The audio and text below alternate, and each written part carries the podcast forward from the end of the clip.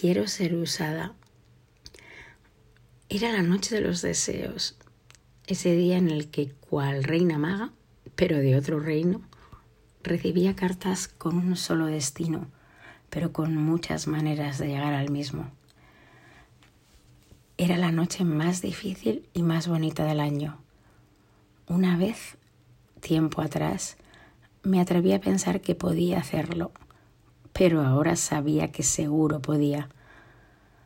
Porque al exponer en aquellas cartulinas esas ganas anónimas de que pasaran cosas y pedir voluntarios, recibía un 100% casi de sí a todo. Así que era una cuestión de organización, tal cual.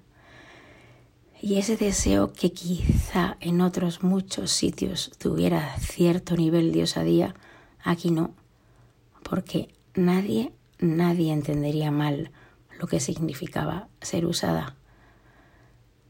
Significaba entregarse a un grupo de personas de tal relevancia en la comprensión de aquel mensaje que no había nada que temer. Al contrario, ella sabía que en su deseo era deseante y deseada.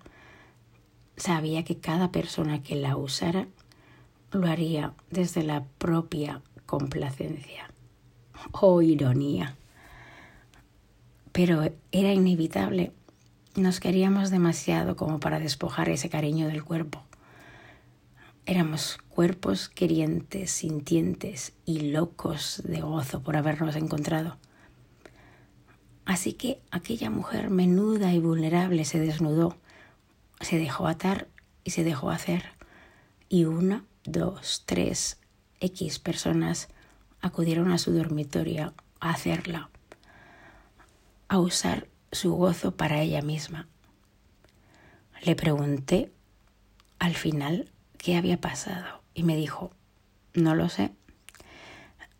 Según me tumbé, nerviosa, pasaron apenas unos segundos cuando sentí varias manos que me atraían hacia tampoco sé cuántos cuerpos que se restregaban contra mí. Cuerpos que al principio quería distinguir, jolín, si os conozco a todos. Pero se mezclaban olores y la ceguera es confusa. La ceguera que no te da tiempo a pensar porque igualmente apretarías los ojos cuando sintieses una boca que te besa y que se quita y hay otra. Lo sabes porque no besa igual y a la vez hay un montón, cuantos ni idea de dedos que acarician, aprietan tus tetas y bajan a los muslos o no. Espera, otras siguen ahí.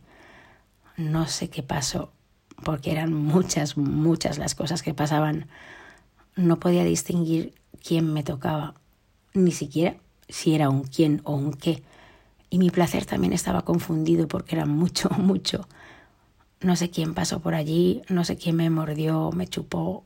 Era una, dos, tres lenguas, supongo que sí, por el nivel de humedad, pero también podrían haber sido bayetas de cocina.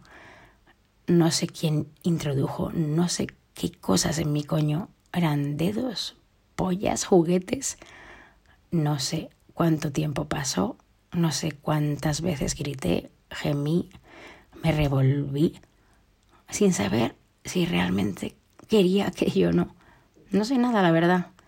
Me decía un par de horas más tarde, ya refugiada en un pijama que apestaba a sexo.